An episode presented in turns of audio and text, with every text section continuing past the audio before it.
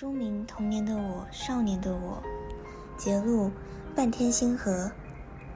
我家的天台从来不叫天台，叫做立棚。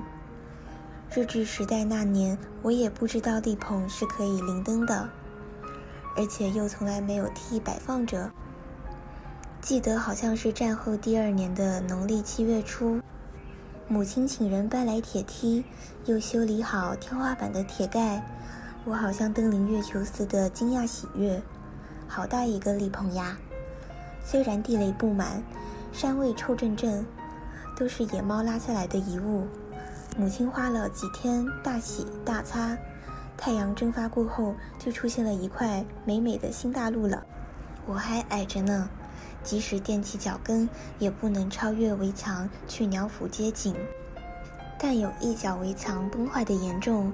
这里原本建得高起来，在围墙上还有一九零六这建筑的年份斗大的浮雕十字，现在六的那一角塌了，这样走进去就可以临街眺望。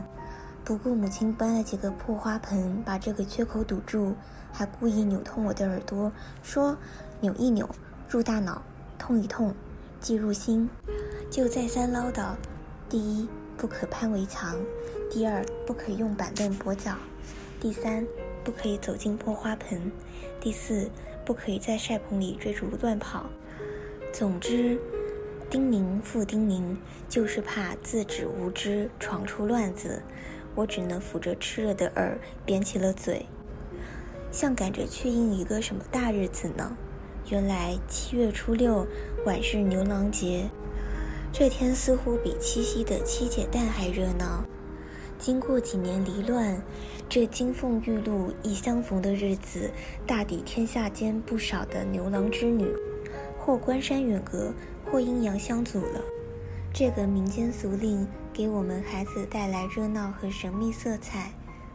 母亲在十多天前已教我用谷粒放在锅上，微微浸水，发泡了一束绿绿嫩嫩的秧苗。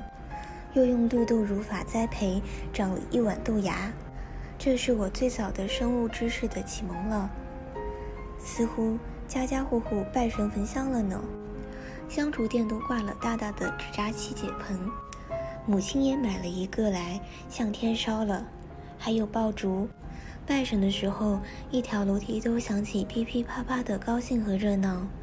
这些都难忘，但最难忘的是晚上登上立棚。